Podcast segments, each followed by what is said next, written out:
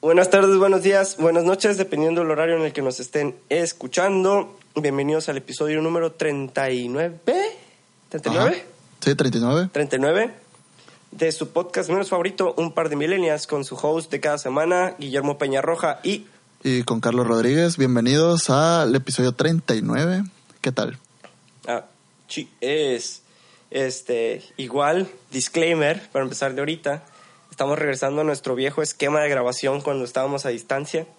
Este, entonces ahorita ya no nos estamos viendo cara a cara como antes. Sí, creo que es la el venganza de la voz robotizada. Te escuchas horriblemente mal, Memo. Ok, Sí. eso es feo. Pero bueno, este, nada más que antes de seguir, pues les recordamos como cada semana que nos pueden encontrar en nuestras plataformas digitales que son Estamos en iTunes y en Spotify, gracias a Dios. Estamos como un par de millennials y estamos en nuestro sitio web un par de millennials.ibox.com o en la aplicación de podcast de su preferencia. Ahí nos buscan un par de millennials y va a aparecer nuestro feed RSS. Así es. Y pues para no quitarles más tiempo, ¿les parece si les damos la bienvenida? ¿Ya?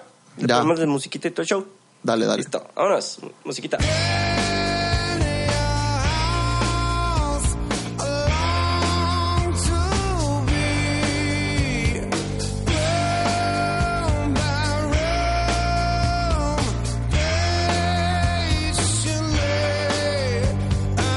¿Cómo estás? ¡Listo! Yo. Sí, pues quería romper el hielo. muy bien. Te iba a decir, me ganaste. Yo, yo ando bien, muchas gracias, muchas gracias. Ya con, con frito, podría decirse, en Culiacán. Oh, Bueno, no, no frito, la neta. Está como. Está raro porque en las mañanas y en las noches ya está muy fresco, muy. Pero a mediodía sigue estando así de. "Ah". No, güey, eso no es nada. Cuando estaba en Estocolmo, ese era frío. ya van a empezar los mamadores con, con ese tipo de comentarios. Y ya se van a dejar venir. Pero no, la neta, digo, me da gusto porque ya, ya, güey, era mucho calor. o sea, ya, para los que nos escuchan que no viven en Culiacán, es, un, es una ciudad donde no existen las demás temporadas. Existe eh, verano y dura todo el año. Ajá. Y en diciembre, enero y febrero como que se convierte en un verano no tan caluroso. Creo que te equivocaste de dicho. Es que existen dos estaciones. Una es el verano y otra es la del tren. Ah, ¿No? ¿Ese es un dicho? sí, la que- neta. que- sí, es como un que dicho? chiste culichi. ¿Neta? Sí, neta, es chiste culichi. Que en Culiacán hay dos estaciones. Una es la del verano y otra es la del tren.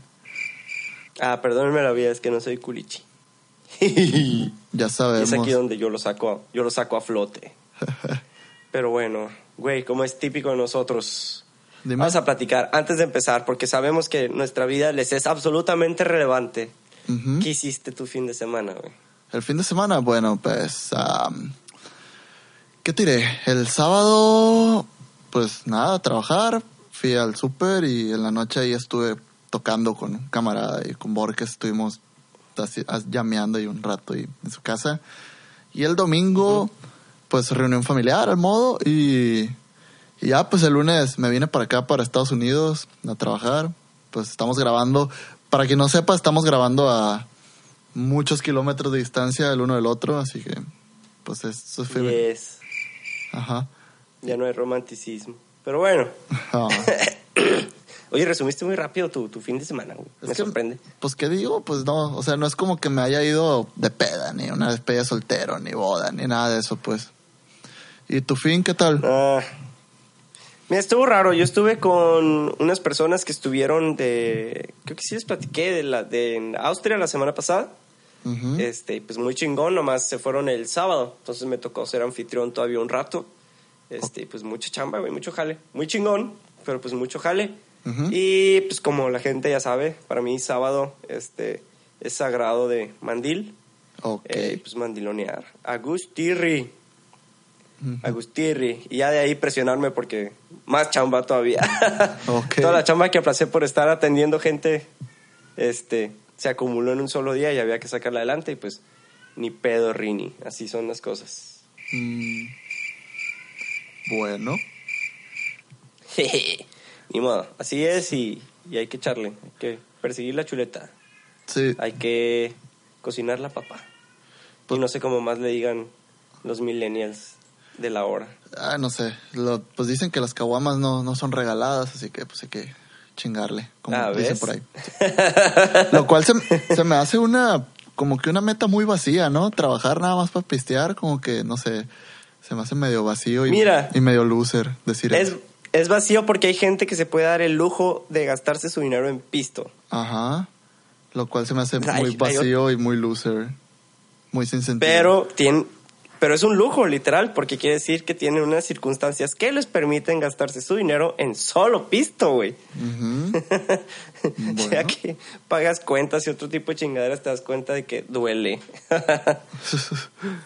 bueno. pero bueno, eso ya fue tema de, de otro podcast. Sí, ya hemos Ahí hablado sí, mucho si de... quieren hablar de finanzas, regresense. Bueno, hablando de finanzas, el, el- el artículo que te mandé está medio, Ah, medio hardcore. No tiene nada que ver con el tema del día de hoy, pero No lo leí. Es más bien como- Eh, me manda, leí el headline y, y no lo abrí porque pues voy llegando básicamente al hotel donde estábamos. ah, me dueles. sí, me lo, me lo mandaste mientras compraba cosas en un arroz. Ay, mira, la neta, quiero darle los datos exactos, entonces voy a, voy a tener que remitirme a abrir el link por aquí. Y en lo que abre les platico. Eh, Forbes hizo un estudio, estoy seguro que ya lo hemos hablado en otros episodios, pero me, me, me choqueó porque estos ya son las notas, los datos más relevantes y lo más new de lo new en cuanto a estadísticas sobre nuestra generación y la cantidad de dinero que estamos percibiendo. Ok.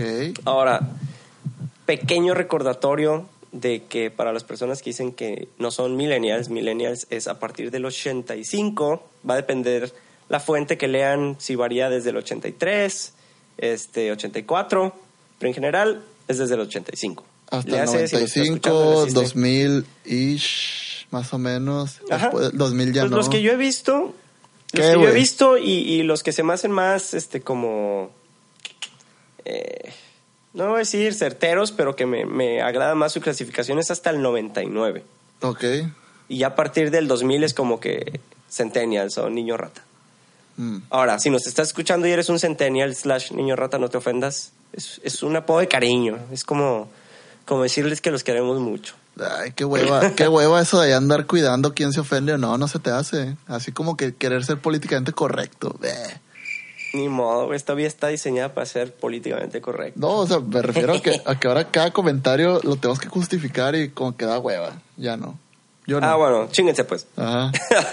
Si se, agüitan por- si se agüitan porque son tontos, hombre, ya. Es como el pinche comment este, güey, de... Ah, ah, un post de Facebook que se hizo viral, güey. Ajá. De que pinches millennials todo les afecta, todos se quejan, de todos los ofende. Dice, soy un millennial y déjame decirte que este post no me ofende, pero se suelta diciendo un chingo de cosas. Ok. Es como que, lol, ok. Eh, ya abrió, fabuloso artículo de Forbes. eh, y dice, el headline es, solo 4 de cada 10 millennials perciben más de 12 mil pesos mensuales. Mm. ¡Boom! De 12. Le hace, sí, de 12 mil pesos al mes, más de. No mames. Solo 4 de cada 10. Quiere decir que si tú te vas y nos agarras a 10 morritos de nuestra generación, 4, solo 4 perciben más de 12 mil pesos. Y ahora, Mm. ahí te va. Sí. Eh, obviamente el subtítulo del, del- del- de la nota es que estamos tal vez ante la generación de jóvenes mejor preparados de la historia, cosa que tú ya has mencionado en otros episodios, pero aquí hacen el disclaimer que no significa necesariamente que tengan las habilidades óptimas para conseguir un empleo. Mm. Le hace algo que yo he platicado con un muy buen amigo que estoy trabajando ahorita con él ahí en el, en el museo. Este, él dice precisamente eso que, que le da, nuestra generación no le da lástima, le da lástima lo que hicieron con nosotros en cuestiones de educación. ¿Cómo? Que cómo, dice cómo? que, que, ¿Que nos hicieron que blanditos? pobrecito. Eh, no, que más bien como que no nos dieron las herramientas que nosotros necesitábamos eh, como socioemocionales. Oh. ¿Cómo? Entonces, que, que a nosotros como que nos dañaron un poquito nuestros maestros. Y que sí, podemos estar muy preparados en cuanto a lo académico, pero que no sabemos cómo convivir con las personas, cómo trabajar en equipo, cómo llevar la presión, cómo manejar el estrés, que son habilidades que en el mundo laboral son necesarias, de a huevo, aunque no te guste. Entonces, que por eso también tenemos una rotación enorme y, y bla, bla, bla, bla, yara, yara, yara. Si quieren saber más de esto, regresense a escuchar todos nuestros demás episodios, porque no vamos a repetir. Este, y ahí voy a los datos que dan más miedo, güey. Dice, 4 de cada 10, más de 12, ¿no? A esta íbamos bien. Son estadísticas del INEGI Ajá. o el IFAI. el IFAI de los datos.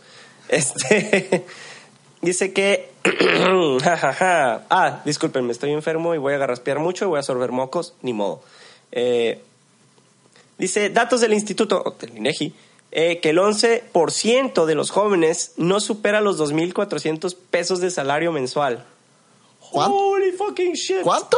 O sea que de los 2.400 pesos al mes, güey. Ho- holy shit. Holy fucking shit. Ahí te va, ¿por qué? Eso quiere decir que, vamos, tenemos 10 morros. 4 ganan más de 12. Uno Ujú. gana menos de 2.400, güey. Pero, wow. Y ahí te va. Ajá. El otro 30% percibe hasta 4.800 pesos al mes. Ujú. Le hace, ahí van otros 3. Le hace, ya llevamos 8 personas. Y las otras dos ganan un promedio de 7.200 pesos al mes. Wow.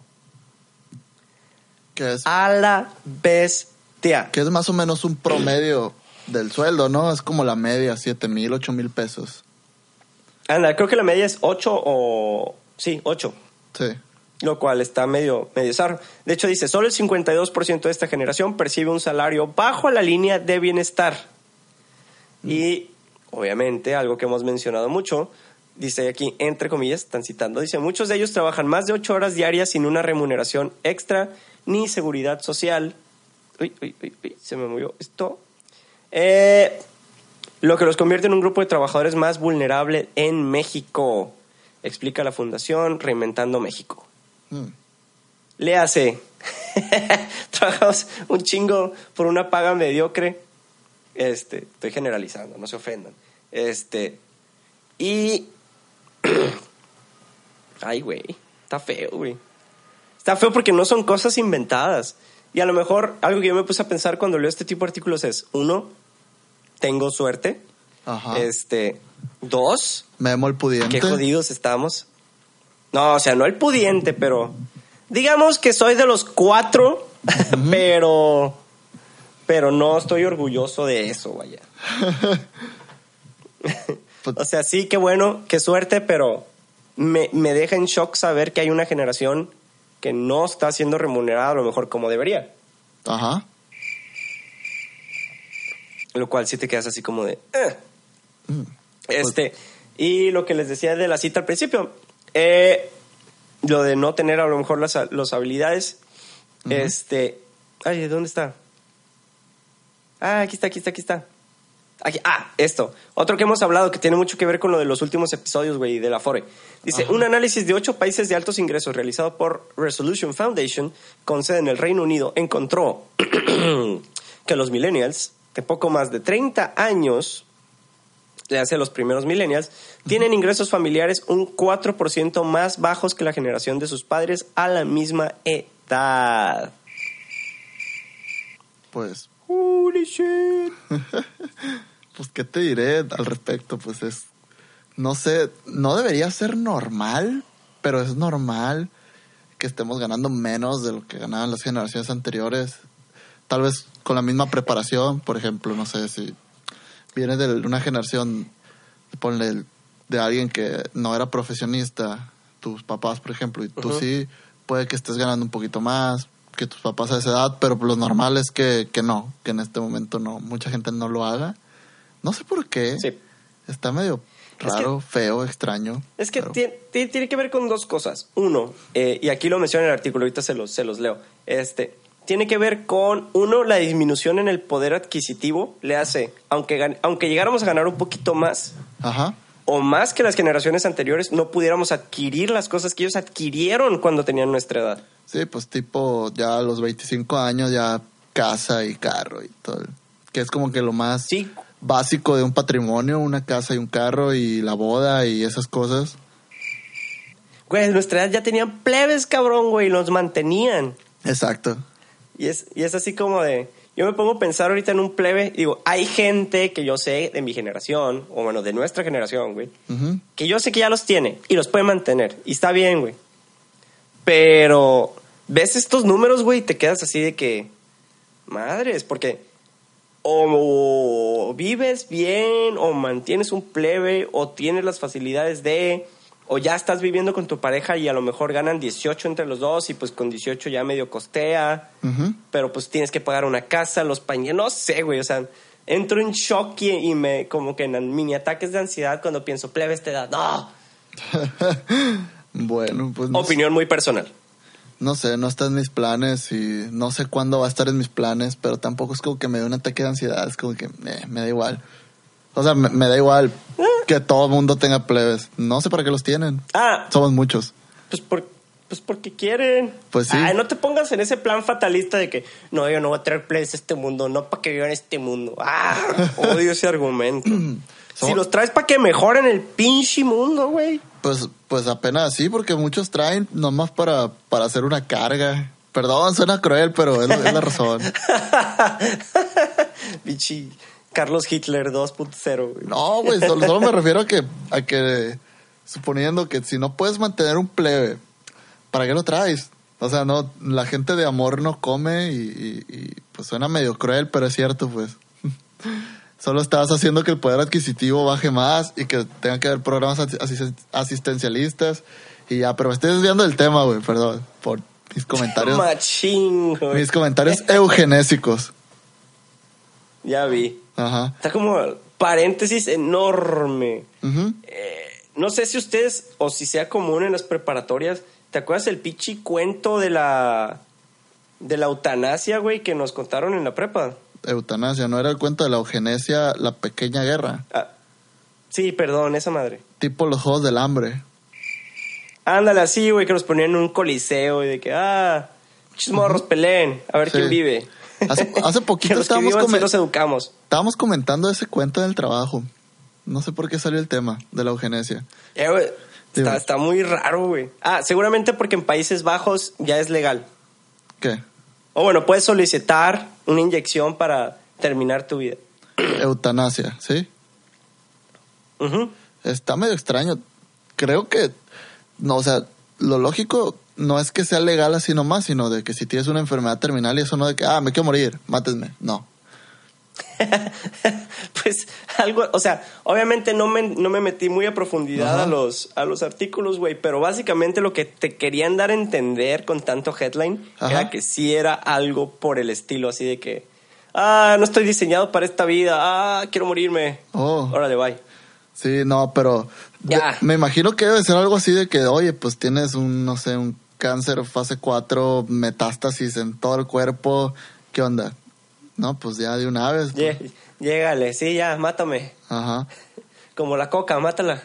Este, Ya. que obvio, Eh, o sea, no, no es burlarnos no sé. de la situación, sino como irnos a un extremo de, de cómo se puede aplicar, o sea, de cómo se sería legal. Es un buen referente, güey. Pero mira, no podemos ni ver qué pedo con la legalizada de la marihuana, güey. Y queremos ver. Y, y pensamos en ese rollo. Nah, Sí. Pachito, Pachito. Ahí, Ajá. cabeza de algodón, hará algo al respecto. Ah, no, no, Pero mira, no quiero hablar eh, de él. este, regresa, cerrando el paréntesis. Ajá. Este. eh, estamos hablando del poder adquisitivo. Obviamente es muy diferente. Y el otro rubro que cambia un poco, que no nos permite estar igual, es que a ellos los contrataban más por el expertise o, o algo que supieran hacer más allá de la preparación que tenían para hacer lo que hacían. Ok. El típico, no necesito un título para saber tal o cual cosa. O no necesito un título para ejercer tal o cual cosa. Sí. Que... Ah, es y que- pues era bien remunerado. Le hace si tenías a alguien técnico que tenía años haciendo, no sé, cualquier cosa. Y él lo sabía hacer, pues lo contratabas y le pagabas muy bien Ajá. porque él sabía hacer exactamente eso y no tenía que tener un papel. Sí, pues es que, por ejemplo, te la voy a poner así. Imagínate un ingeniero, ah, no sé, eléctrico. eh, que vaya y Ajá. pida un trabajo de electricista. Uno, pues, o sea, sería como un trabajo como de técnico electricista. Dos, ¿por qué me va a servir alguien que sea un ingeniero eléctrico haciendo un trabajo de electricista y que no sepa, no sé, tirar tuberías, echar un cableado o algo así? O sea, puede saber muchas cosas, pero no sabe el oficio para el cual lo estás contratando. Igual, igual y tiene que ver con que Ujú. estamos, como dice la frase, meando fuera del hoyo, buscando trabajos solo porque tenemos un título, pero que necesitan ciertas habilidades o algo así por el estilo. Mm, ¿Me explico así? ¿O lo expliqué medio de la fregada? Medio, pero tienes mucha razón en lo que estás diciendo. Ahí te va. ¿De, de dónde lo retomaría yo? Donde estamos meando fuera del hoyo. Ok, sí. Yo, por ejemplo, nosotros nos graduamos de ingenieros mecatrónicos, ¿no? Ajá. Pero tampoco es como que nosotros vayamos a llegar a una empresa, güey, a llegar a decir, ah, güey, ¿sabes que Yo soy ingeniero mecatrónico, este, yo quiero ser jefe de toda tu área de automatización de ya. Sí. Pues, pues no, tienes que empezar de abajo, güey. Ajá. Sí demostrar que tienes las habilidades que los técnicos tienen. Ujú. Y pues obviamente en papel tú estás más preparado y es donde tienes que empezar a mostrar que tú lo estás. Ajá. Le hace, tienes otro tipo de habilidades administrativas, güey, de procesos de pensamiento, creativos, más ingenieriles, más de resolución de problemas. Entonces, pues sí, demuestras por medio de talacha, vamos a llamarle, que sabes hacer lo que ellos hacen. Y ya después por medio de otro tipo de perfiles o actitudes tienes que ir como que alzando el cuello así de, a ver, ya sí sé. Y vamos para otro lado, pues. Ajá. Mm, Eh, Y yo lo pensaría así como en el- con el ingeniero electricista. Ajá. O sea, el ingeniero electricista a lo mejor no sabe tirar tubo y tirar cable y pues bueno, le enseñas. Ajá. Y es bueno que lo sepa porque cuando él tenga un área de la que dependa gente así, él necesita saber cómo pedirlo, si está bien hecho, no está bien hecho, Sí. etcétera. Entonces, lo que sí, tú tienes toda la razón, estamos mirando fuera del hoyo, güey. Nosotros llegamos como generación en general diciendo, ah, pues es que sí estoy estudiado y la madre. Es que yo, yo creo que, Y órale, ahí va, tengo- que es parte culpa de, de nuestra educación que recibimos, güey, porque, o sea, nos, dice, nos dicen a nosotros que por tener estudios podemos hacer más, y sí podemos, pero el chiste es que eh, estamos queriendo eh, recibir los beneficios de alguien que hace más sin estar haciendo más, o sea, porque sí, sí me ha tocado el caso de, de ver gente que, que, que llega así como de que, bueno, soy ingeniero y soy ingeniero y pues así como que hasta con otros ingenieros es como que sí, soy ingeniero y pues soy ingeniero, soy, o sea, me explico Ujú. y merezco ganar más y así, pues no sé, no no me no me cae ese tipo de, de situaciones, pero pasa mucho pues de que muchas personas solo por un título universitario piensan que merecen, no sé, tal vez más de alguien que, que tiene ya experiencia o inclusive más de alguien que tiene experiencia y un título universitario o, o no sé, pues Ah, eso es. dime. Es que sí, es que sí tienes razón, güey. Este, lo que se me hace también, que es que es como que eh, retomando un poquito lo que dice la nota, pues somos la generación más preparada también, güey, porque un, un gran porcentaje de nuestra generación tiene un título, güey. Sí. Entonces, está raro porque sí, casi la gran mayoría, vamos a decir, voy a inventar un número, 6 de cada 10 tenemos título. Ajá. Vamos, vamos a irnos más arriba, güey, 7. Ujú. Tenemos título. En realidad es como Y dos. aún así do- nos en realidad es como dos de cada cien, güey.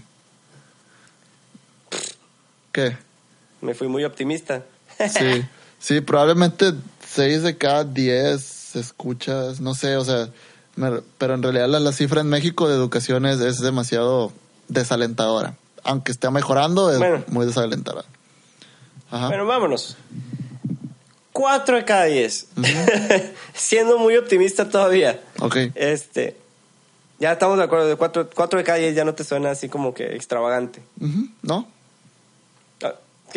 Entonces, todos llegamos y estampamos el título de frente, güey. Ok. Entonces, también como patrón es raro ver que todo el mundo llega y hace eso. Ajá. Porque queriendo o no, tenemos que como generación aprender a escalar desde abajo, güey. Sí. Entonces, no el, el pedo que yo siento que está viendo ahorita es que no podemos escalar. Mm, Eh, igual, generalizo, como generación. ajá. Afortunadamente, no ha sido ni tu situación, ni mi situación, ni la situación del círculo que nos rodea. Este, Es que no podemos, Pero- no podemos escalar, pero no sé, o sea, si- siendo filosófico, am, hay montañas que tardan más en escalar que otras. O sea, no podemos eh, salir de la universidad y trabajar seis meses, tres meses y esperar subir una posición, un puesto, siendo que lo normal son cuatro o cinco años para un aumento, una, digo, un ascenso significativo o, o combinaciones de suertes, vacantes internas y cosas por el estilo. Sí, digo, Y- y yo- también depende mucho. Yo creo Ajá, que la, y- la mentalidad es, es, es esa, pues de que, ah, ok, ya, ya demostré que sé hacer cosas. Ah, órale, ¿cuánto llevas en, en la empresa? No, pues dos meses. Ah, ok. o sea, como que en dos meses realmente demostraste que sabes, ¿no? ¿Verdad? Es que está, está raro, güey. Es una mezcla porque también, eh, tema de otros podcasts, güey.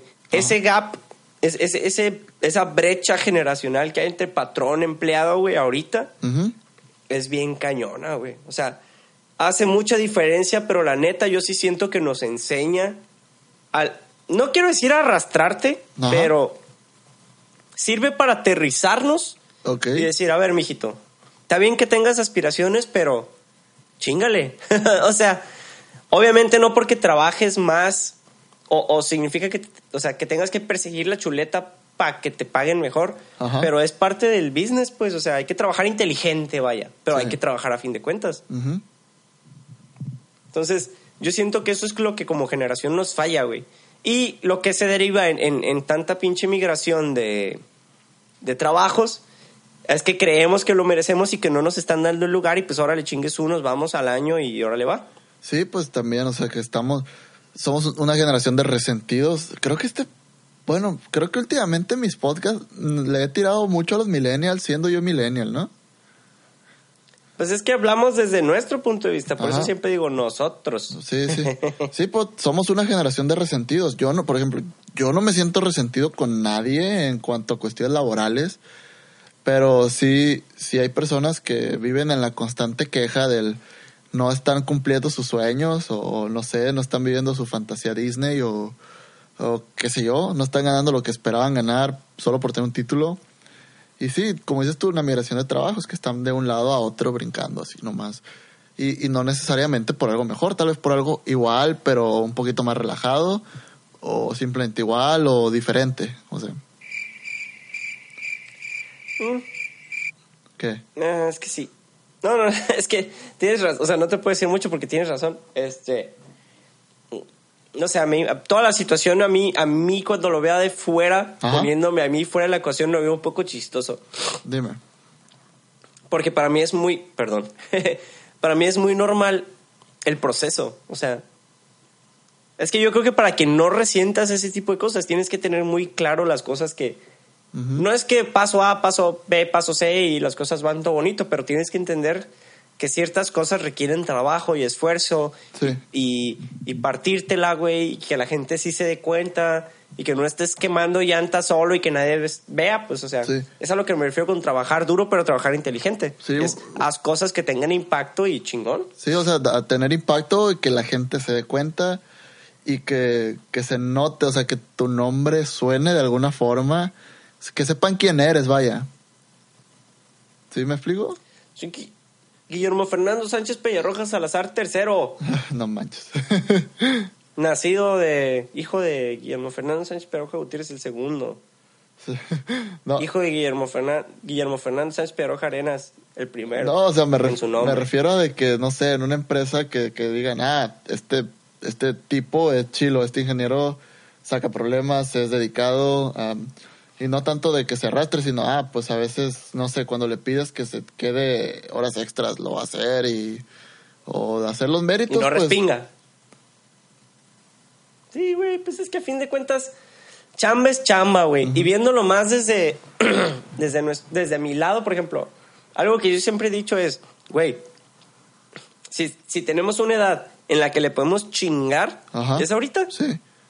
Y, O sea, ahorita es cuando puedes trabajar sin haciendo multitasking, de que sales de trabajo y vas y haces otra, otra cosa, güey. O si el trabajo te toma todo el día, pues bueno, llegas a tu casa bien noche, güey, pero a lo mejor otro día tienes chance de hacer otro chingo de cosas. Ajá. Entonces, es sa- saber balancear, güey, no querer vivir una vida que a lo mejor no nos toca todavía, güey. Exacto.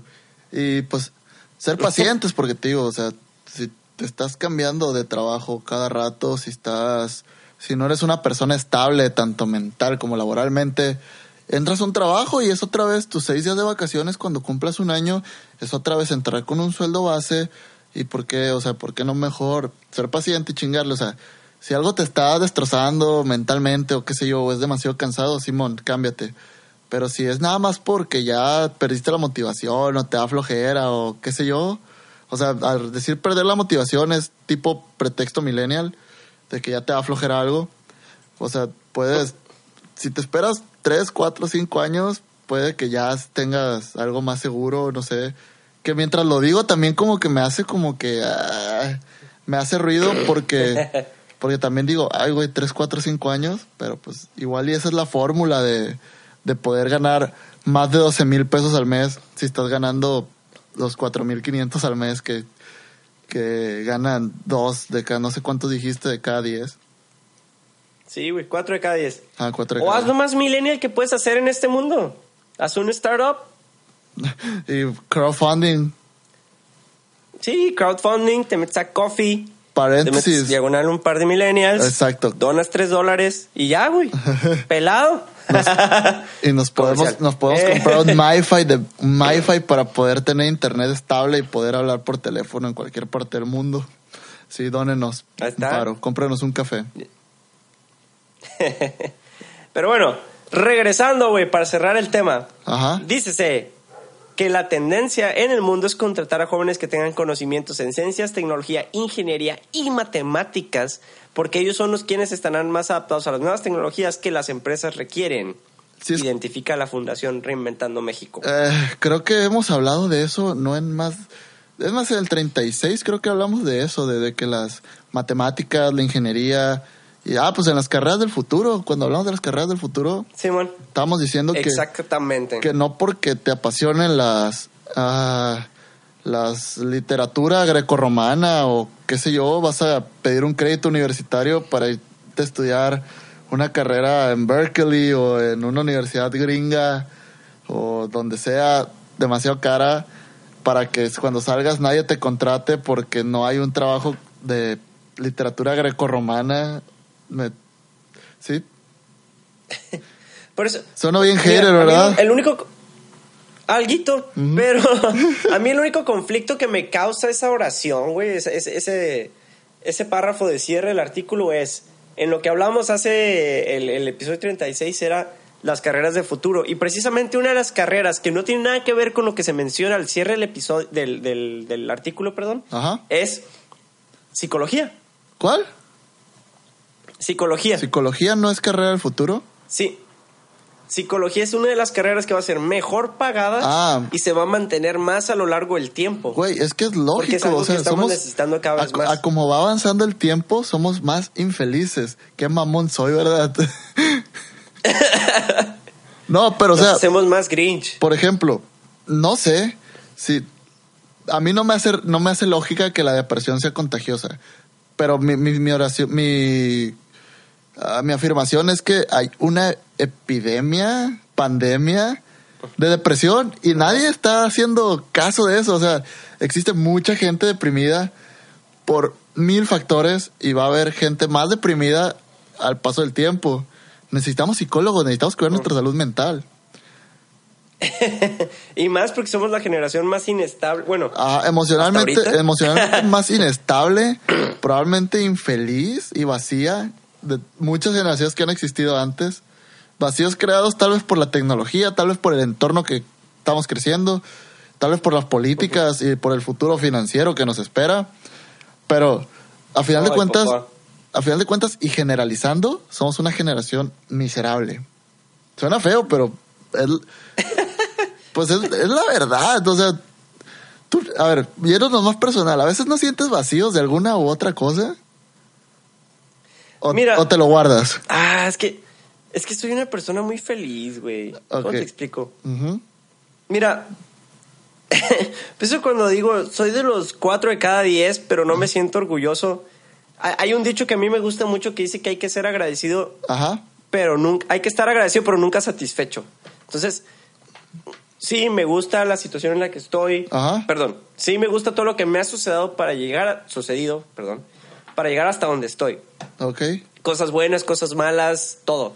Ajá. Pero siempre tengo la hormiguita de decir, puedo hacer mejor, o me puede salir mejor, o me puede ir mejor, o Ah, puedo mejorar. A eso me Entonces, refiero. Hay, hay gente que incluso tiene todo. O sea, tiene todo, me refiero a tiene salud, em, familia, puede que le esté yendo bien económicamente, eh, puede que, que se haga dos, tres hobbies y aún así se siente vacía. Y ese es como el común denominador de, de nuestra generación. O sea, no, no vacía completamente, sino como el, ok, soy feliz y por qué siento ansiedad o tengo todo lo que necesito y por qué me estoy quejando. O sea, sí, Sí, pues pu- es, son pedos emocionales donde realmente no están apreciando todo lo que tienen, güey. Ajá, exactamente. No sé, ¿no? Pensando en que tienen dos hobbies y, y- y tienen, no sé, ¿no? Vamos a poner un, un escenario, güey, bonito. Ajá. Vives en tu propio depa, güey, ganas más de 20 mil pesos, pon tú que ganas 25 mil pesos al mes, tienes tu propio depa, vives solo, Ajá. tienes carro de agencia o usado, lo que quieras, tienes carro, este, tienes el celular del año, tienes videojuegos, tienes todo lo que te gusta, güey. Ajá. Novia, tu situación con tus papás es genial. Y hay gente que aún así vive en depresión Sí. o tiene vacíos. Ajá. Pero eso es porque realmente no han encontrado algo que realmente los haga feliz, güey. Bueno, ese es mi punto de vista. Es, si tienes todo eso, todo eso a fin de cuentas termina siendo material. Ajá. Pero tú necesitas algo que te haga sentir pleno, güey. Sí, por eso. Y, y cada vez a como van cambiando nuestro entorno, o sea, como mundo, como sociedad, a como van cambiando la situación, cada vez está apuntando a que, a que sintamos más vacíos, a que seamos más inestables. Y por eso la psicología, sí, para mí, sí es una carrera del futuro. Porque ah, así como el lo- en otros ha habido epidemias de otras enfermedades como en los ochentas tal vez con con el SIDA y el VIH y eso que se expandió demasiado rápido porque había un descontrol. Yo siento que la depresión es, es una enfermedad que está que se está saliendo de control porque o sea realmente ves muchas personas y, y muchas personas están deprimidas y muchas es- lo están y no lo saben porque no se han diagnosticado. Exacto. Exacto. Es aquí donde el FOMO se vuelve importante. Exacto. Todas las cosas que les hemos hablado. Por eso, si nos están escuchando apenas en este episodio, regresen a escuchar todos desde el 1 Ajá. hasta ahorita. Simón. Tienen 36 horas, perdón, 38 horas para ponerse al corriente. Este. Pues mira, güey. Mm, es una buena noticia para toda la bola de psicólogos que estudia psicología porque no sabía qué estudiar. Ajá. Así que, muchachos, hicieron una muy buena decisión, les va a ir muy bien en el futuro. Sí. Este, ejerzan. Eh, pero ya, quiero, quiero votar el tema antes de que uno nos deprimamos nosotros, dos deprimamos a los que nos escuchan. Como en las historias de terror. Ándale, Spooky. Sí. Bueno, ya pasó el episodio Spooky. Sí. Este, ya no vamos a hablar de afores ni de cosas de miedo. Sí. Este, Me hablaron, me ya, hablaron dos, tres este, personas preguntándome por Afores y yo digo que, ah, no, ve al banco, yo no sé.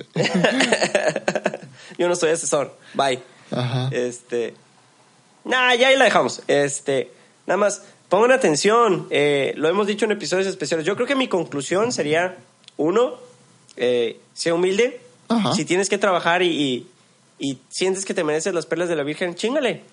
Con trabajo se demuestra todo. Si tienes título, adelante. Chingón, chingale más. Este, si no tienes título y ya estudiaste, mi recomendación, compa, es ve y sácalo. O sea, a la de ya. Creo que ya lo he dicho en otros episodios, pero Sí. chingarle cuatro años y medio, cinco, y no tramitarlo, es como que. Pues ya lo hiciste, güey, ve y sácalo. sí, igual, la neta. Pero pues, igual, cada quien, ustedes sabrán, hay circunstancias diferentes, pero si tienes oportunidad de hacerlo, hágalo, compa, y chinguele. Sí. Para que sea de los cuatro que ganan más de 12. Ajá. Y que sea de los que ganan más de 20 y más de 30. Creo, y, creo que ese también que es, se- es un Y lo que se merezca. es un factor para que la gente sea un poquito más vacía, güey. El que estamos viviendo una competencia. O sea, hasta nuestro sistema educativo es por competencias. Am, no todos somos estadísticas ahora. Quieres ser de los dos de cada diez que ganan la millonada y estás compitiendo contra ocho personas. O sea, Realmente estamos compitiendo. Está bien, pero es interesante en un momento. Mira, es que, es que competencia siempre ha existido, güey. Porque, por ejemplo, yo sé que puede haber No. personas que van a decir, ah, pinches morros materialistas. Puedes. Ok, el dinero no compra la felicidad, no, pero ayuda un chingo. este.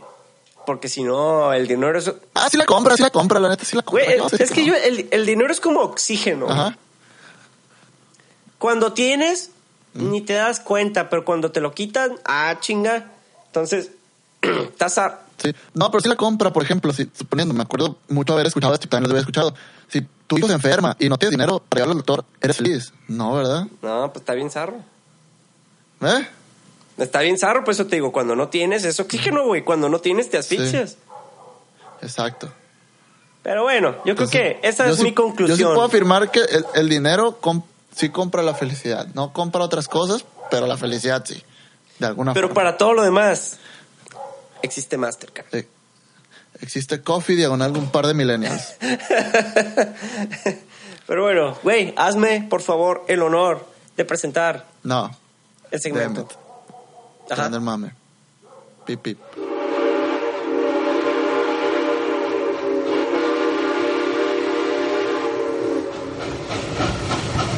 Listo, güey. Ya. Ya, güey. Es muy bonito porque esta semana pasaron un chingo de cosas. No es bonito, no es bonito nada. Bueno, ¿Qué pasaron pasa un chingo de cosas que no son bonitas. Perdóname la vida. Tienes, to- tienes toda la razón. Uno, Enlístalas. Ajá. Vamos a empezar por la menos triste y menos relevante. Este que es Ok. hubo un mame mundial, literal, porque se cayó Facebook como 10 minutos, güey. ¿Cuándo? Fue. ¿Qué día fue? ¿Qué día estuve en la oficina? ¿Lunes o martes, güey? No me acuerdo.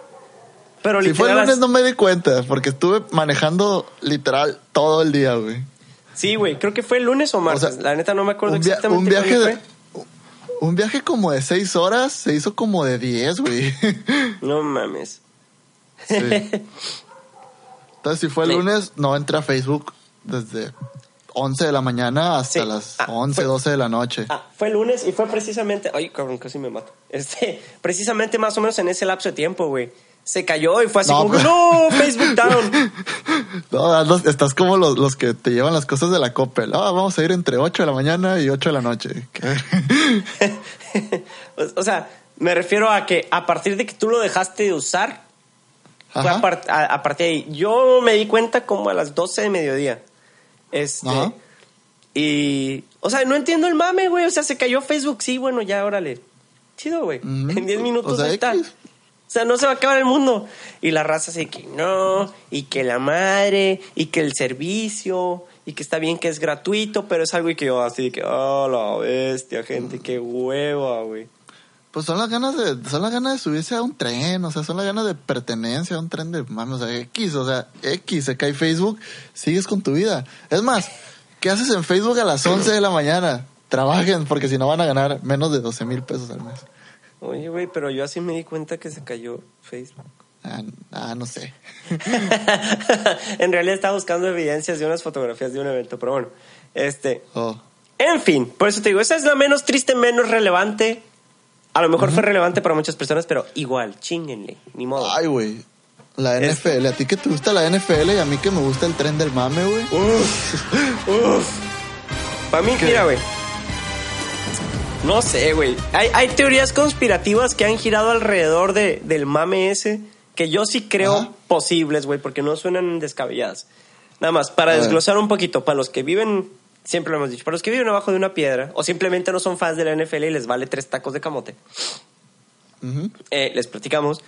La NFL cada año hostea un juego en México, en el Estadio Azteca. Sí. Este año tocaba Kansas City contra Rams, que son Que para los quienes, dos- quienes sigan la NFL, ahorita es como que el juego más interesante de la temporada. Sí, porque los dos son líderes de su división. Tipo Super Bowl adelantado. Ándale, es como un mini Super Bowl que puedes vender súper bien. Ahora, hubo un mame. Ah, y, porque- y en, y en- y en Monday Night Football, porque lo estaban haciendo los domingos. Los Ah, dos años ajá. anteriores fue en domingo y este iba a ser el Monday Night, Exacto. Entonces, que más es, eh, caro todavía. lo pasan a la hora prime y no sé, perdón, pero es como que para que sepan más. Sí, sí, como es- que es de- es de los todo- más televisados. todo Estados, es la hora en que todo Estados Unidos prende la tele. con eso. Exacto. Entonces, con todo este preámbulo, hubo un concierto de no me acuerdo quién chingados que fue gratuito, que fue en el, en Los Estadio 40, Azteca. 40 telehits. Hubo 27 eventos, creo que como en un lapso de 100 días, güey, en, en- en el estadio. Ouch. Sí, ya no faltaba que lo rentaran para 15 años y bautizo del chingate. Fiestas fifi.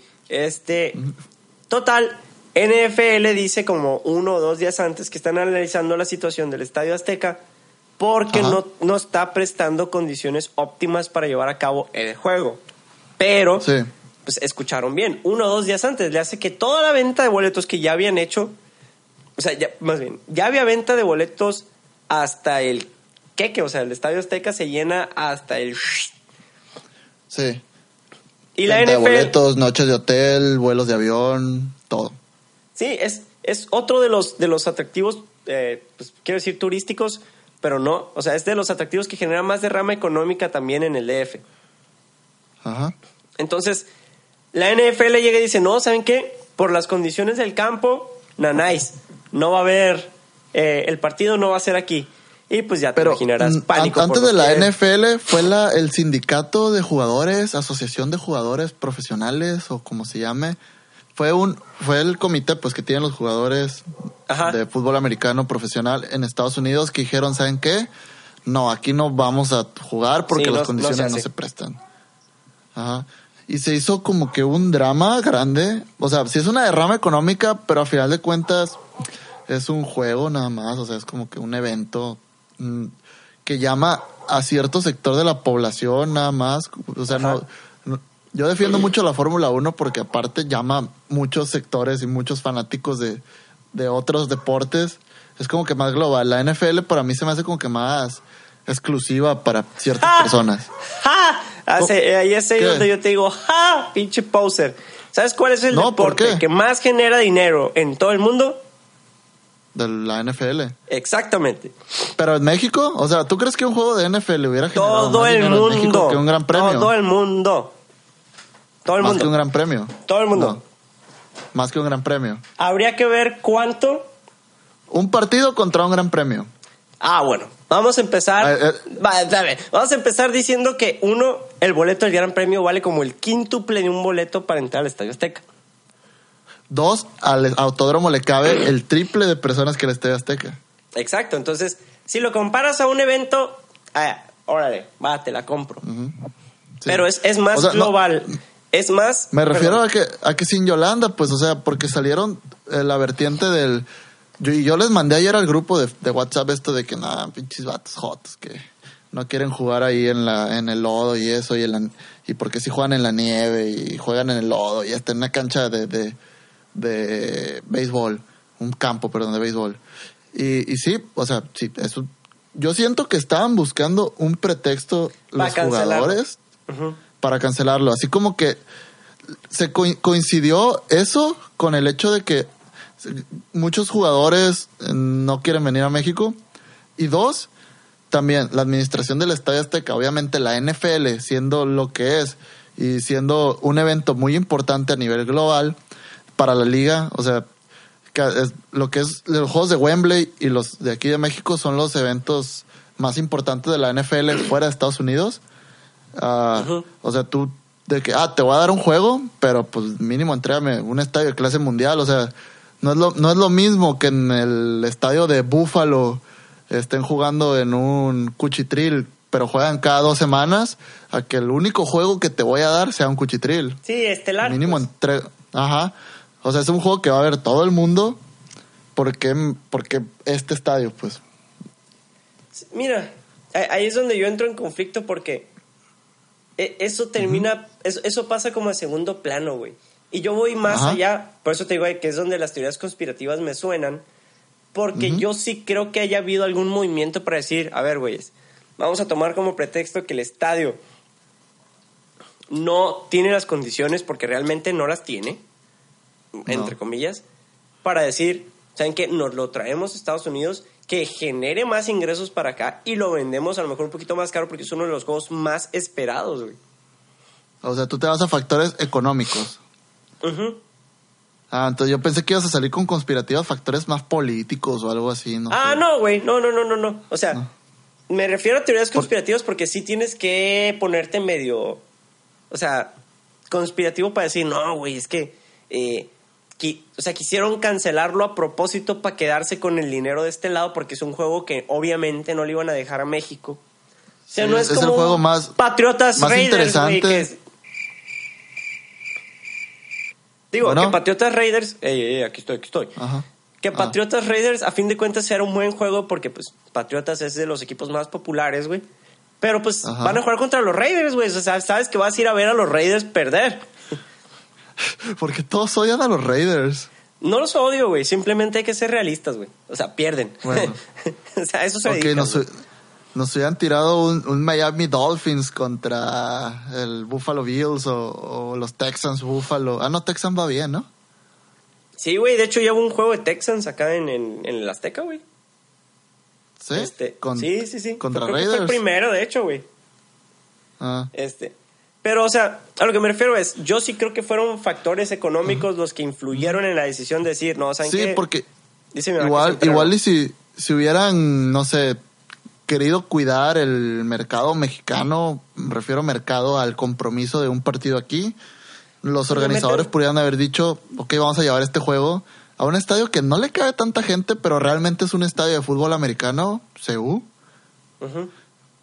O a un o estadio no, al más moderno de todo México, que es Monterrey. O, o le metes una manita de gato al Estadio Azteca, güey. O sea, si eres Ah, ah, un inversionista, güey, tienes tu dinero espérate. ahí metido. Es que, es- espérate, espérate. Es que se le metió una mano de gato a la Azteca cuando empezaron el contrato de los juegos en México. Se remodeló y muchos criticaron porque como que la parte de abajo hicieron como que un estadio adentro del estadio. O sea, como que hay un techo por dentro.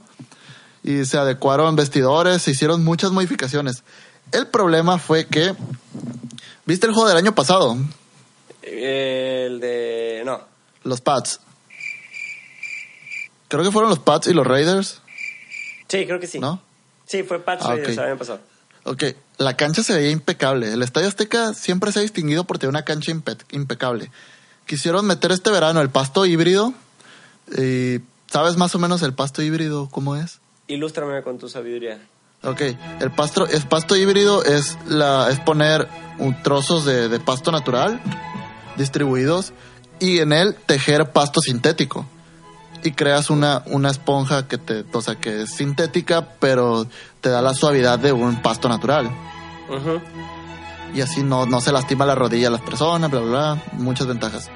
Eh, pues lo que pasó fusión el pasto híbrido en verano, que es cuando en el DF hay muchas lluvias, y empieza la Liga MX y se- no se le... Tiene como un tiempo de reposo ese pasto para que agarre bien y no, se, no se respetaron esos tiempos, pues. Y por eso el Ah. estadio está como está. Éxito. ¿Ves? Esa no me la sabía. Por eso es bueno tu intervención técnica. Sí, para... Hablan- bueno, pues ya sabes, es- para los deportes. Ese es punto y aparte, güey. ¿Qué te iba a decir? Eh, empezar con otro mame, pero ese para, para ahorita, para después. Está No, pues sabroso. ya Estadio Azte- Estadio Azteca va y qué otra cosa hay en este tren eterno. del- ¡Ay! Bueno, yo creo que nos vamos al siguiente más popular, relevante. Bueno, yo creo que es el Ajá. primero más bien popular, relevante. Y rip en todos nuestros corazoncitos. No me quiero ir, señor Stark. Se murió Ok. Stan Lee, güey. Sí, ya lo sé. Creo que al Y- principio, mira, fue no indiferente, pero como te digo, yo iba manejando y fue como que vi un WhatsApp así, este me quedé chale. Pero bueno, yo no soy fan de los cómics. Me gustan los superhéroes, pero nunca he sido como de sentarme a leer cómics, ni de niño ni ahorita. Pero ya el hecho de ver las reacciones y el ver cómo Stan Lee es una persona muy querida en el mundo, Sí. ya me casi como que, ay, caray, o sea, cabrón, está feo, pues, o sea, fue un, es un personaje, fue, es una persona, un personaje grandísimo para muchas personas y no te voy a decir que yo no, no, y a mí no me duele, pues, pero, o sea, no, no voy a decir eso, sino que al principio sí fue como que me impactó y me casi como que, wow, no tuve tiempo de ponerme triste Hasta después que ya empecé a ver comentarios y tributos y fotos y videos y infinidad de cosas. Sí, güey. Fue, mira, no es como que me agüite y, ay, me voy a cortar las venas, Stan Lee, ¿por qué te nos fuiste? Pero sí, Ajá. sí es triste porque ver todo lo que el vato representó, güey. Y todo lo que picó piedra para que representara lo que ahorita representa el, el mundo de los cómics, güey, de los superhéroes y, y este mundo creativo, güey, que ayudó a mucha gente a escapar de su realidad en su momento. Este, murió a los 95, güey, o sea, vivió un chingo el vato, güey. No, y vivió mucho Y- y, una vida que valió la pena, te- o sea, no fue vacía esa vida, o sea, val- yo que, que él se pudo, que él murió feliz, es lo, es lo que yo creo, que él murió feliz. Sí, güey, cabrón, todavía el año, a principios de año o, o a finales del año pasado, güey. Porque, o sea, em- murió de un cuadro de neumonía agudo, güey. O sea, ya tenía problemas con, con su cuadro de neumonía. Pero creo que todavía a principios de este año, cabrón, estaba en, en- dando entrevistas, güey, y conferencias de prensa, güey. cabrón todavía estaba en tra- Sí, güey. Entonces, como que, bestia, güey. O sea, qué rápido se, se, se deterioró. Obviamente la edad, pero Pues sí. no sé, güey. El vato fue, para los que no saben, eh, co-creador de Marvel Comics. Y pues Marvel Comics y DC son de las compañías de cómics más grandes del mundo. Y pues se murió. Este. Es chido ver cómo le pegan. ah, Cómo le pegan. Cómo le dan homenaje a muchas personas, güey. O sea, de. Sí. Por lo que te digo, por todo lo que representó de, en cuestiones creativas, güey, cómo impulsó todo el movimiento de los cómics desde años, eh, pues en donde los cómics eran como un escape, güey, para las personas que estaban en situaciones difíciles, güey. Ajá. Que literalmente Spider-Man fue para, pues sí, lo vemos bien soso, de que, ah, me mordió una araña, ah, me convierto en un superhéroe que se viste de araña, ¿cómo me llamo? Spider-Man. Ah, No, pero Spider-Man se me hace que es uno de los de las historias más fuertes de los cómics, o sea, el, cómo un chavo de 16 años tiene que superar eh, el fantasma de que su abuelo muere, digo, su tío muere y que inclusive se puede decir que él fue responsable de alguna forma y todos estos dramas adolescentes y sobrellevar cosas que no le tocan a un adolescente y se me hace un, un cómic muy filosófico. Sí, es que, Una es que está chido porque, porque todos esos personajes los crean, güey, para que tú los puedas leer y tú sentirte que eres ellos, güey. Entonces, había mucha gente que los leía y decía, ay, bueno, es que yo soy ese adolescente que está batallando con todos estos pedos que a lo mejor no me tocan y en realidad son. O sea, ya que los piensas así, te quedas así de qué cabrón, güey. Y a lo mejor muchos, te digo, se te hacen muy, muy chafas, güey, de que, oh, Spider-Man, ah, Alligator, mano, no sé, Tableman, porque me pegué con, no sé, mil cosas, güey. El hombre Pero- hormiga que tiene problemas maritales y no ve a la hija y, o sea, son- sí son situaciones que, que son reales y las pasan a una forma más digerible para que la gente pueda sobrellevarlas. Entonces, viéndonos, viendo los cómics de una forma más filosófica, es lo que son, pues. Sí. Mándame Y mira, fregada. pero pues. que, y también lo pienso digo yo, qué chilo que el vato se murió, güey. Ah, o sea, no chilo que se haya muerto, pero que, que le haya tocado ver lo que él inició como plasmado en algo enorme, güey. Porque literalmente le tocó ver el pinche apogeo, güey, de su mundo, güey. De lo que él empezó como historietas, Eh, eh. terminado y, y concluido en una pinche peliculona, güey. Donde él pudo ser El partícipe. MCU, güey. pues, o sea, Sí, todo, todo lo que es Ma- Marvel Cinematic Universe. Sí. Y, y Yo creo que sí, que, que no hay, que no, no, no va a haber nada más grande que esas películas en cuanto a la representación de, de sus cómics, pues, de sus personajes. No, No, creo que así- exista otra forma más de, de hacerlo. Así va a ser recordado el vato. Así, güey. Y literalmente le tocó grabar. Alcanzó a grabar Avengers 4, güey. O sea, grabó todo. Sí. Y dices, bestia, Sí, qué chingón. O sea, el vato se murió. Yo creo que dijo, a la chingada, mi trabajo aquí ha concluido. Vámonos, Sí. señor Mi planeta me necesita. Qué chido irte así, güey. La neta. Sí. Rip Stan Lee, pero. Pero sí, qué chilo. Que te recuerden así y. Digo, ya, ya después salieron un chingo de, de cosas raras, güey, de cola que pisarle, ¿no? A huevo, como a todos. Este, Ojalá y que era- no, no, ojalá y no, no, fruct- o sea, no fructifiquen, como se diga. Que no digan, ay, no, este vato, no sé, en una fiesta me habló feo. Cosas Ah, así, pues. pues, ya, empe- ya empezaron a salir ese tipo de cosas, güey.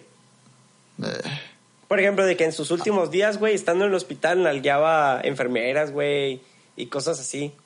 Y te quedas así de que, ah, güey. eh, ya, o sea, ya, se va a morir, o sea, que. Ya, no mames, güey, eso no justifica, cabrón. Imagínate que hubiera vivido, güey.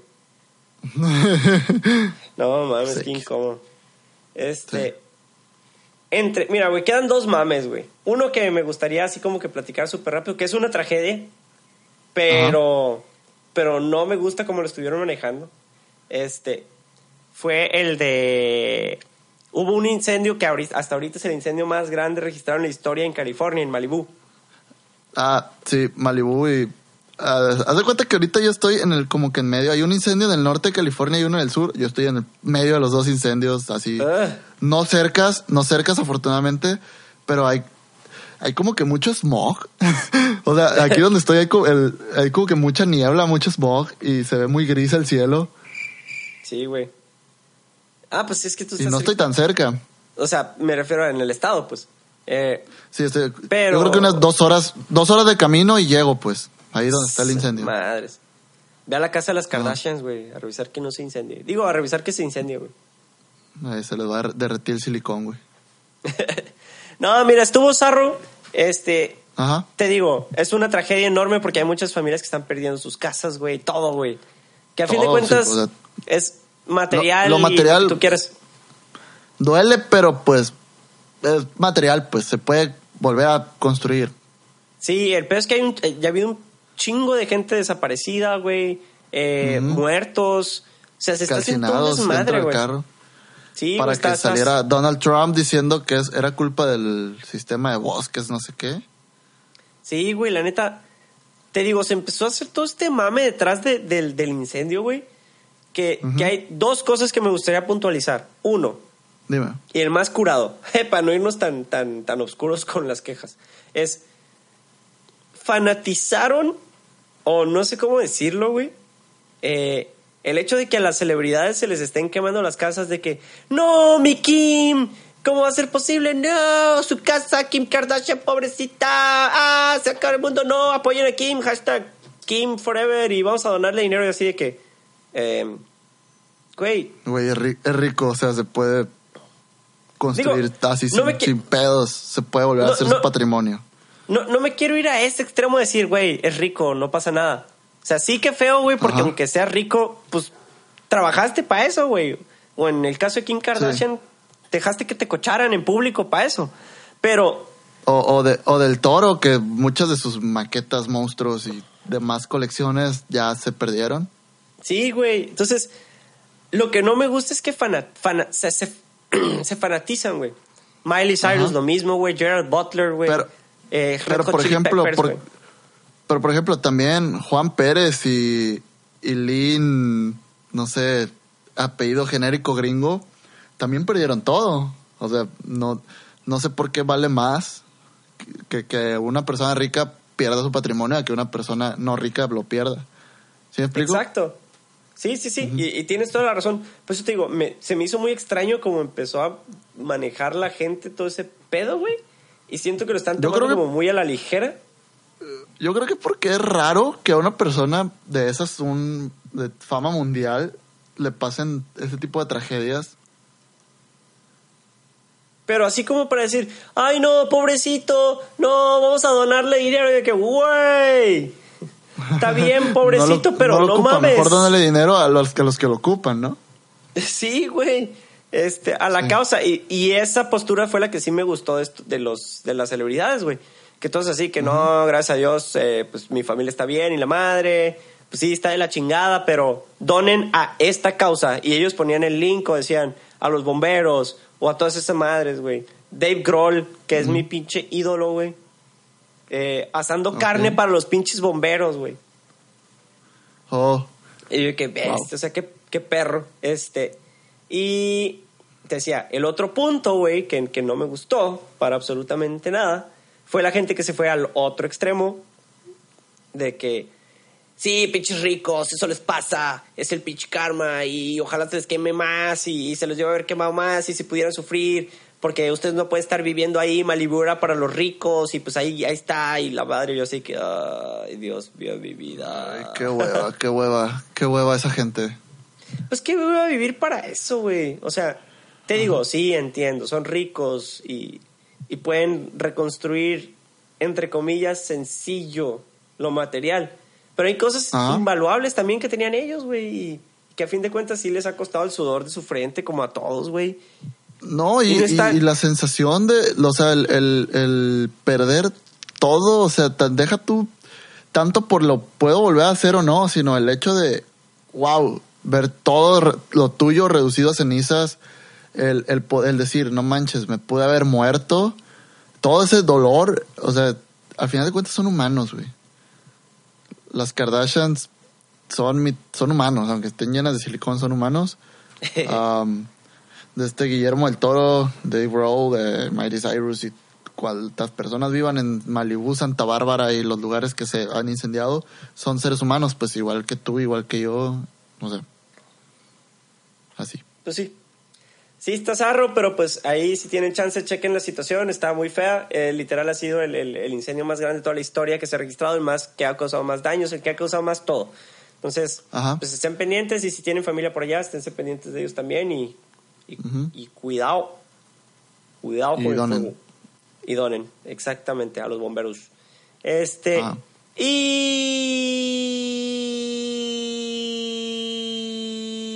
Diciendo porque no me acuerdo de qué iba a hablar. Ah, ya me acordé. Están los, los dos últimos puntos del mame que están sabrosones. Te voy a dar a escoger, güey, porque nomás nos va a dar tiempo de uno. Ajá. Podemos hablar de eh, Trump no yendo al segundo día del Peace Summit que se celebró eh, por la conclusión de la Primera Guerra Mundial.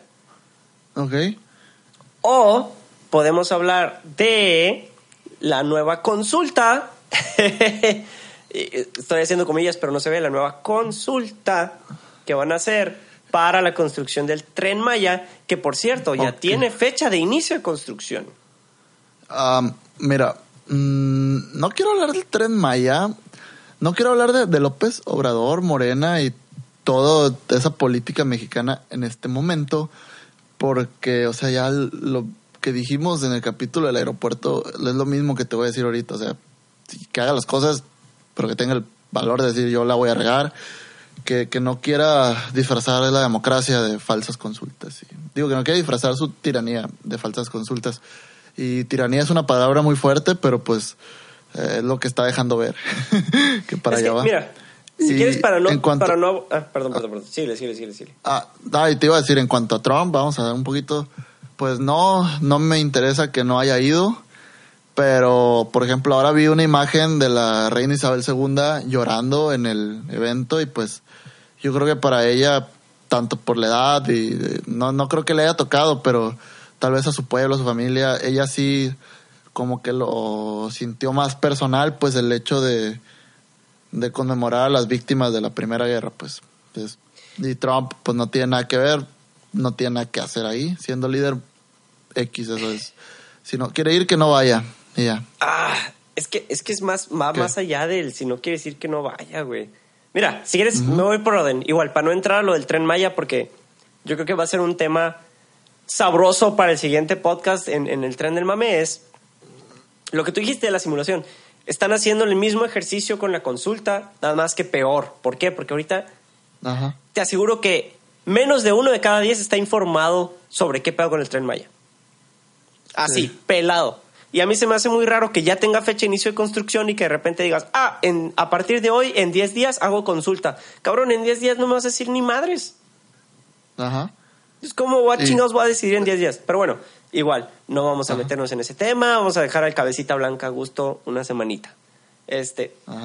Mira, igual lo del Peace Summit no me voy a clavar mucho porque igual no estoy súper informado sobre exactamente cuál fue el pedo con Trump. Lo que sí me impresionó mucho es eh, Macron y Macron es el, primer ministro, bueno, el presidente en Francia. Este, Manuel Macron. Macron. Macron. Y eh, Angela Merkel, güey, encabezaron obviamente estas partes por ser las dos partes más grandes eh, en esta guerra, güey.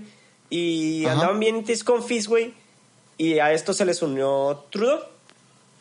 El pedo fue que Trump canceló el segundo día, según, por lluvias. Oh, Entonces sale Justin Trudeau, Baby Trudeau, al día siguiente, güey, en plena lluvia, sin paraguas, eh, dando su speech, mojándose, diciendo que eh, ahorita ellos estaban en la incomodidad de lo que era lluvia, que lo único de lo que tenían que preocuparse en el momento era pequeña e insignificante lluvia, que le da pena Ajá. que por las cosas que las que tenía que preocuparse la gente en el momento de la guerra era una lluvia pero de balas. Y yo así de que Mm. ¡Oh! ¡En tu cara, güey! Y todos los demás líderes así de que casi casi se paran y le aplauden al güey de que en tu cara, pinche estúpido. Es que Trump es una persona non grata, yo creo que donde pise. Y pues yo, yo creo que ya a los líderes mundiales no les importa ser políticamente correctos cuando se trata de él.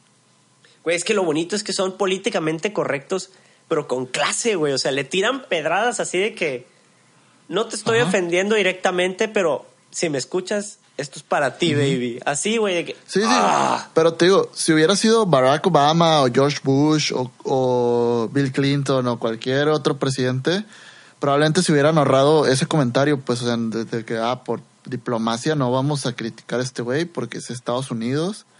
Pero pues es Trump, o sea, a Trump no lo quieren ni en su casa. Digo, güey, no es por echarle flores a Obama, pero es un, un presidente muy carismático, güey, socialmente aceptado, popular. Sí, pero este, por eso, etcétera. y si él, por, por eso, te digo, él, él no, no era persona non grata.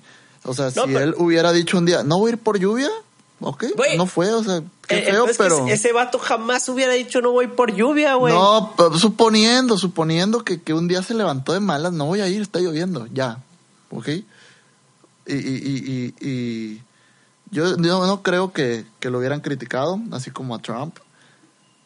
Pero pues, sí, Trump ahí, es... ahí sí tienes, es- sí veo tu punto, o sea, tienes razón. Tienes, o sea, ahí sí hubiera- hubieran, hubieran sido políticamente correctos y hubieran sido diplomáticos porque no es Donald Trump. Sí Porque una, como quiera, se, Ajá. una se le perdona como quiera. Pues ya van varias, güey. Ajá. Ah, no, yo refiriéndome a cualquier otro presidente que no hubiera sido Donald Trump. Ah, no, güey. Pero, mira. eh, el mensaje que manda el no ir es fuerte, güey. Porque este güey está, está llevando su país como businessman. Y está bien, él es un businessman y le vale madre. Y un businessman Ajá. lo único que piensa es en el beneficio directo de su país y se acabó. Bueno, de su negocio y se acabó. Y para él Ajá. ahorita su negocio es Estados Unidos, güey. Entonces así lo va a seguir llevando otros dos años, güey. Ajá. Si es que no lo religen, por favor, no lo relijan. Este, Yo, yo, digo que- yo digo que va a ganar. Ojalá no, pero y si sí, no me sorprendería. Ok. Es como AMLO. O sea, yo tenía la esperanza de que no ganara y llegó un punto en dije yo, estoy güey, o sea, va a ganar. Entonces mejor voy Ajá. asimilando el hecho que va a ganar y ojalá no la cague. Sí. Así. Así, tal cual. Ah, sí. Entonces, con esta nota alegre terminamos el podcast del día de hoy. ¡Tarán! Mm, ok. Sí, ya la otra semana hablaremos de Peña y Calderón y el Chapo y esas cosas que no me gustan hablar. sí, cuando se, se No, también el, el pedo no del juicio, güey. Sí. Eh, lo de la Mejor ya- consulta ya que- del Tren ya Maya. que existan más datos, porque ahorita hay como también cierta autocensura por la prensa. Y Pues mejor sí, no, no hablamos de, de eso, así que... Sí, por eso No somos prensa, pero no, no, no me gustan a mí los temas que tengan que ver con narcotráfico y alabar gente que no vale la pena. Pero Malverde, compa. Viejón. No, no. Viejón. Malverde. La, nar- la narcocultura para mí es el peor cáncer del, de México. Shots fired. Shots fired. Bueno, entonces, este, pues no, no hay conclusiones para el mame, güey. Nada más está muy sabroso. Este, ya será la siguiente semana que nos Mm. echemos otro tema más sabrosón también a la, a la parrilla de un par de milenias. Sí. Pero bueno, este, Mm, Esperemos ya poder grabar en el estudio. Esto es rarísimo, raro. pero bueno, sí, va a estar más divertida la edición. Pero bueno, este, con esto concluimos el episodio número 39. Les agradecemos a todos los que se quedaron a escucharnos hasta ahorita, que va a durar como un minuto 13 más o menos el episodio, como ya es costumbre. Este, nada más les recordamos que nos pueden encontrar en nuestras redes sociales, que son en Facebook, Estamos en Facebook como arroba un par de millennials y estamos en Twitter como arroba un par millennial, chingate Twitter. Este, y también en Instagram. Estamos como en como un par de millennials y pues les dejamos nuestras redes sociales personales que son Twitter e Instagram arroba eduardiño93. Y igual Twitter e Instagram es arroba g-pena roja con doble R. Es el nerd que está parado así como con cara de mamalón, así viendo hacia abajo. Ese soy yo. Meco. Y, Exactamente así. sí. Y les recordamos que si quieren apoyarnos y ser parte de este hermoso proyecto, pueden entrar a la página Coffee, que es KO-FI, diagonal, un par de millennials. Y ahí nos pueden comprar un café, nos pueden dejar sus sugerencias, sus comentarios, eh, sus retroalimentaciones y nosotros estaremos haciendo lo mejor posible por entregarles un contenido de calidad cada semana. Ya estás. Más bonito Sí. no se puede, compa. Sí, porque pues, sin tirar tierra hay muchos contenidos que no tienen calidad. ya se acabó lo bonito. Pero bueno, entonces aquí le dejamos, güey. ¿Tienes alguna rolita en especial con la que quieras terminar? Mm, No sé. el pasado No, fue muy Te temático. lo dejo a ti. La semana pasada yo decidí, te toca. Muy bien. Entonces esta semana vamos a terminar con algo. Algo, algo más. Más metalerón. Para darme a mí el gustito. Arre. Entonces, Le doy gente, con- nos vemos control R. Va, control R. Cuando terminamos. Arre. Bye. Bye.